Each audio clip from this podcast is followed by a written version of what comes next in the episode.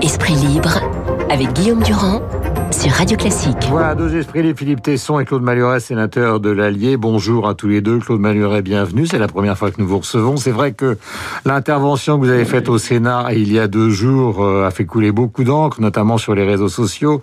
Vous parlez du docteur Mélenchon, euh, diplômé de l'Université de La Havane, prévoyant une deuxième vague. Euh, il y a le mot, il y a le, le bon mot, il y a l'humour distancé, mais c'est vrai qu'on a l'impression qu'à travers cette intervention qui a été remarquée, il y a aussi cette, euh, ce jugement que vous, l'épidémiologiste, vous le disiez, le médecin, euh, portez sur euh, des politiques qui ont dit un peu tout et n'importe quoi sur un sujet qu'ils ne connaissent pas, à savoir la médecine. Oui, bonjour, d'abord bonjour Guillaume Durand. Après tout, il est normal dans un débat à l'Assemblée nationale ou au Sénat que les politiques s'expriment. Mais ce qui m'a particulièrement choqué, comme c'est pas la première fois d'ailleurs, euh, c'est au moment où la France, comme tous les autres pays du monde, n'a pas d'autre solution que de déconfiner.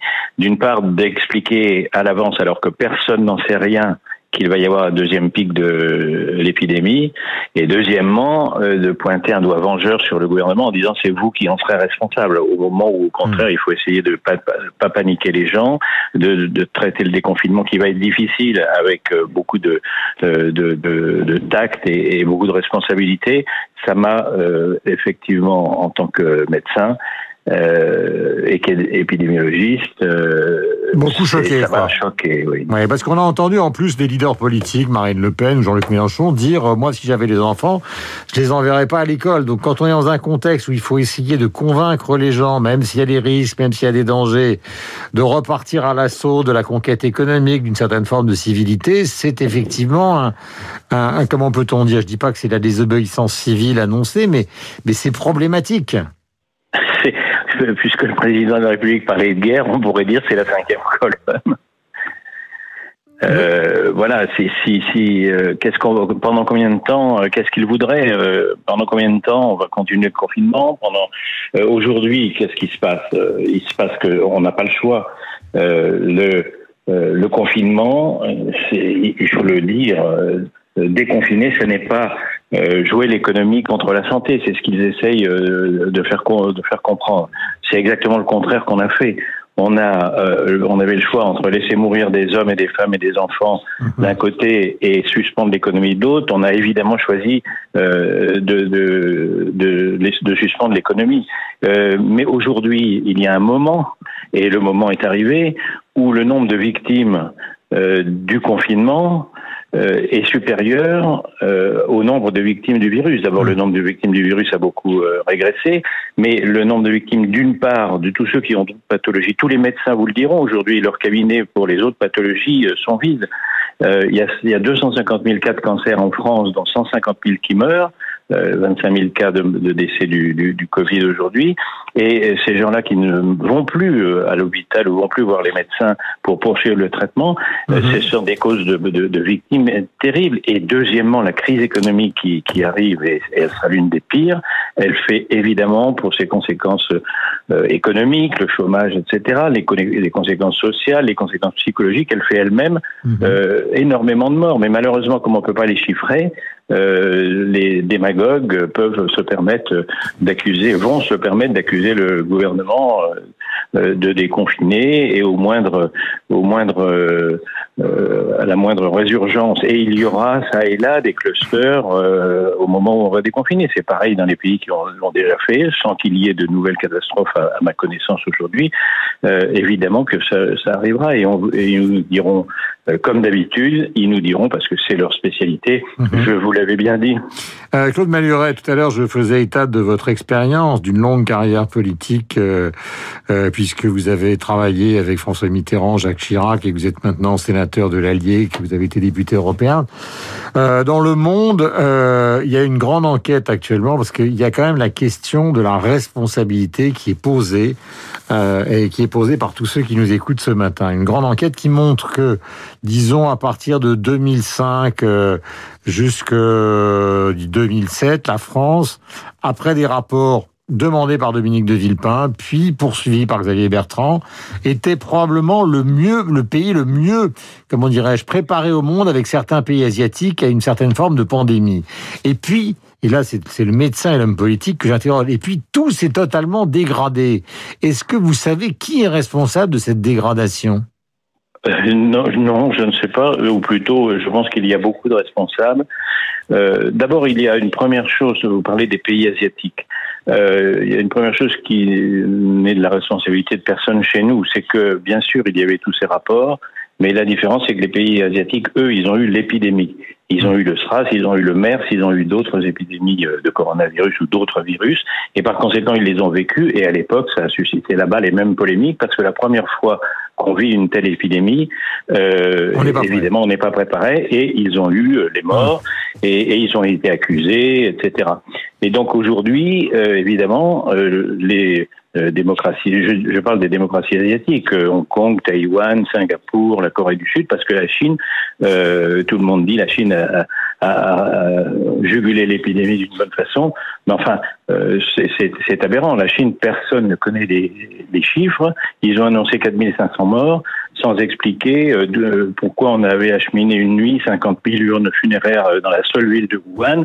Évidemment, les chiffres chinois sont absolument totalement faux, de la même façon mmh. qu'elle a caché l'épidémie au début. Vous pensez, Claude Mailleret, qu'on ne, qu'on ne saura jamais qui en France a été le responsable de la destruction si, des... Pense, il y a, des, il y a aujourd'hui des missions d'information à l'Assemblée nationale et au Sénat, et puis la presse euh, va faire son travail, et, et, son travail à long terme, après avoir fait le travail à court terme pendant l'épidémie. Donc on va bien entendu euh, retracer tout, d'ailleurs parce que c'est il faut le faire pour la future épidémie. Il y aura, comme il y a eu depuis le début de l'humanité des épidémies tout le temps, il y a des épidémies de grippe tous les ans, il y aura des virus plus ou moins plus ou moins virulent.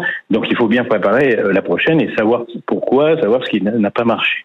Mais je veux dire que les, les, responsabilités, on le voit déjà, elles sont euh, très largement partagées entre les experts. qui, qui, qui recommandaient un certain nombre de choses. Entre l'épisode, rappelez-vous l'épisode Bachelot. Aujourd'hui, tout le monde dit Rosine Bachelot avait raison.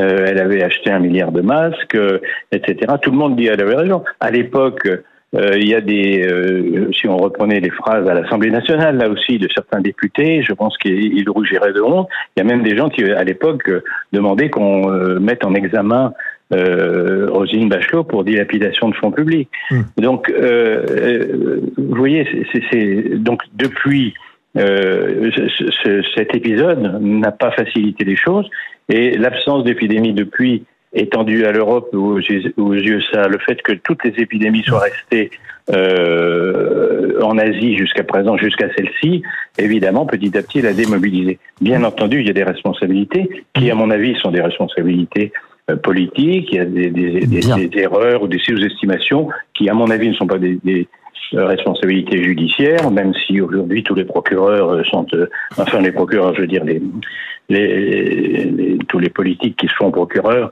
euh, sont, sont vent debout. C'est un petit peu plus compliqué que ça, mais oui, il y a des responsabilités. Les missions d'information de, de l'Assemblée et du Sénat vont se transformer en commissions d'enquête. J'espère que les commissions d'enquête ne seront pas faites pour euh, uniquement pour accuser, mais surtout pour préparer euh, les prochaines euh, possibilités de pandémie. Euh, et je pense que d'ici quelques mois, de la même façon que le nombre de morts, le nombre de victimes dans tous les pays aujourd'hui, tous les chiffres sont faux, on les connaîtra comme pour la canicule plusieurs mois après, on pourra faire le bilan exact. D'accord, Claude Malhuret. Et puis, euh, et puis voilà, mais je crois qu'on saura, oui, on saura. Merci beaucoup, Claude Malhuret, d'avoir été donc en direct avec nous. Je rappelle que vous êtes sénateur de l'Allier. Voici Philippe Tesson. Merci à vous. Mon cher Philippe, vous m'entendez? Oui, oui, je vous entends. Voilà, tous les matins, c'est toujours un peu compliqué avec le téléphone, ces conversations que nous vivons d'une manière bougnante, comme nous sommes en direct, comme nous sommes en direct tous, évidemment, dans le studio. Euh, mais vous êtes directement concerné par une des activités qui caractérise votre vie, Philippe, qui est celle de l'homme de théâtre et du propriétaire du théâtre de poche, parce qu'il pourrait être les décisions du président de la République euh, euh, aujourd'hui.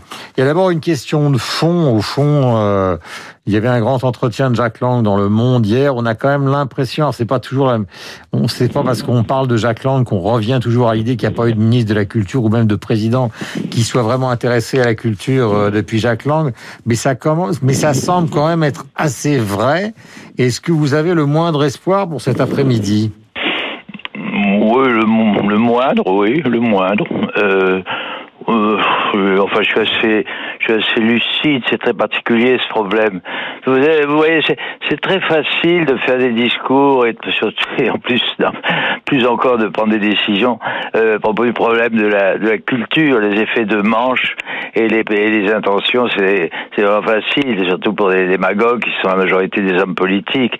Euh, on est tous d'accord sur l'importance prioritaire des de la culture, de l'importance prioritaire des produits de l'esprit, c'est de l'art, c'est ça la culture. Mhm. Mais justement, ce sont, ce sont des produits. La culture, c'est pas, c'est pas seulement une nourriture virtuelle, c'est pas seulement une nourriture intellectuelle. Euh, ça se fabrique la culture, ça se fabrique. C'est, c'est, c'est, même très compliqué. C'est, c'est un bien concret qui, qui se fabrique comme la, comme l'artichaut, la pomme de terre, le, le parfum, l'automobile, etc. Euh, et c'est même beaucoup plus compliqué que tout, ça obéit à des conditions extrêmement complexes. On en, est le spectateur, on se rend compte que c'est compliqué, que la culture, ça fait appel, c'est soumis à des conditions très particulières. Vous, voyez bien ce que c'est. C'est soumis à des conditions, avec des conditions sanitaires, à des mesures sanitaires. Aujourd'hui, quand on parle de culture, on parle de la distanciation, on parle des, postillons, on, on parle de, oui, oui, ce que je veux dire, c'est un travail considérable. Il y a un on parle d'un label, on est en train de travailler à un label sanitaire commun. Euh, S'il faut pas l'oublier, c'est mhm. pas virtuel la culture. Voilà. Est-ce que vous croyez, Philippe, pardonnez-moi de vous interrompre, est-ce que vous croyez à cette idée qui avait été évoquée par Denis Oliven et par beaucoup de gens de reprendre l'exemple de New Deal de Roosevelt, vous vous souvenez des raisins de la colère, euh, etc., le livre de Steinbeck, c'est-à-dire de dire au fond, on va, c'est l'État qui va prendre en charge toute la culture en faisant produire des romans, des films, poussant les assureurs à assurer euh, le cinéma, etc., s'ils n'en ont pas envie. Et c'est l'État qui prend tout ça à sa charge, de la même manière que l'État euh, euh, bah, s'est occupé euh, de la situation sociale avec les indemnisations par le chômage partiel. Est-ce que ça vous paraît une piste crédible? Ben, c'est pas nouveau. D'abord, ça date de Louis XIV. Euh, c'est pas nouveau. C'est très bien que l'État s'en occupe, mais c'est monstrueux. D'ailleurs, Oliven, il a nuancé ce propos après. C'est monstrueux de dire que ça, c'est que c'est l'État qui est le maître de la culture. C'est pas recevable. D'ailleurs, vous vous faites l'avocat du diable. Vous êtes, vous seriez le dernier, vous, tant qui vous êtes. heureusement, d'ailleurs, à accepter ça. Mmh. C'est pas l'État qui est le patron de la culture. Il y a en ce moment un, il y a en ce moment un système qui date enfin qui date, je le répète, de la monarchie, qui est, dans la culture, ce qu'à de le dire, dans la culture historique française, il y a un système de mixité qui est parfait. L'État euh, d'ailleurs, il y a, prenez le théâtre, il y a un théâtre public, puis un théâtre privé, c'est parfait, ça marche très bien. Arrêtons de compliquer les choses. Et l'État abonde au financement, en partie, au financement du, théâtre privé. Moi, je reçois une aide, enfin, elle est, nulle, mais enfin, euh, c'est parce que je préfère qu'elle soit pas très importante l'État euh, euh, soutient le théâtre privé, il soutient, ne parlons pas du cinéma, ne parlons pas de la télévision, etc. C'est très bien, ça fonctionne pas mal et ça va s'arranger. On va il faut pas croire que le système des intermittents du spectacle va disparaître, c'est pas vrai. Il va faire le nécessaire, Macron. Ça n'est pas prioritaire parce que c'est compliqué. C'est c'est stupide de dire que, que, que, Macron ne remplit pas la, fonction qu'il doit remplir. C'est faux. C'est très compliqué c'est très complexe, c'est très diversifié, le monde de la culture. Toutes les, disciplines culturelles, toutes les, disciplines culturelles n'ont rien de commun les unes avec les autres. Il n'y a rien de commun entre le cirque et l'édition, vous voyez ce que je veux dire? A rien de commun entre le, le, je sais pas, la librairie et la danse. Euh, voilà, ils ont pris leur temps parce que c'est normal, c'est normal que ça ne soit pas prioritaire. C'est responsable euh, de la, de la part de Macron, de Philippe et euh, de, de, de n'avoir pas. Le, problème, il est d'abord, le problème de, de la crise, il est d'abord médical. Euh, ensuite, il est, il est social. Alors, on me dirait que la culture, c'est social. Mais enfin, ça n'est pas, ça, n'est pas euh, à l'aune des, des, urgences euh, et des priorités. On peut, la culture peut attendre trois mois avant de trouver une solution. Voilà ce que je veux dire. Vous avez compris. Merci beaucoup, Philippe, d'être intervenu ce matin. Je rappelle que vous dirigez le théâtre de poche et je rappelle aussi que dans cet entretien qu'a donné Jacques Lang, il avait, a beaucoup regretté qu'on ait fermé les librairies, considérant que les librairies étaient des commerces, justement, comme le disait Philippe, un peu comme les autres. Et à partir du moment où on gardait les commerces d'alimentation, la boucherie, euh, les boulangeries, on aurait très bien pu garder la distanciation sociale chez les libraires et permettre aux libraires de vendre des livres, alors que tout ça a été arrêté maintenant euh, pendant des semaines. Il est 8h57. Nous avons rendez-vous avec le site de Radio Classique avec Béatrice Mouidine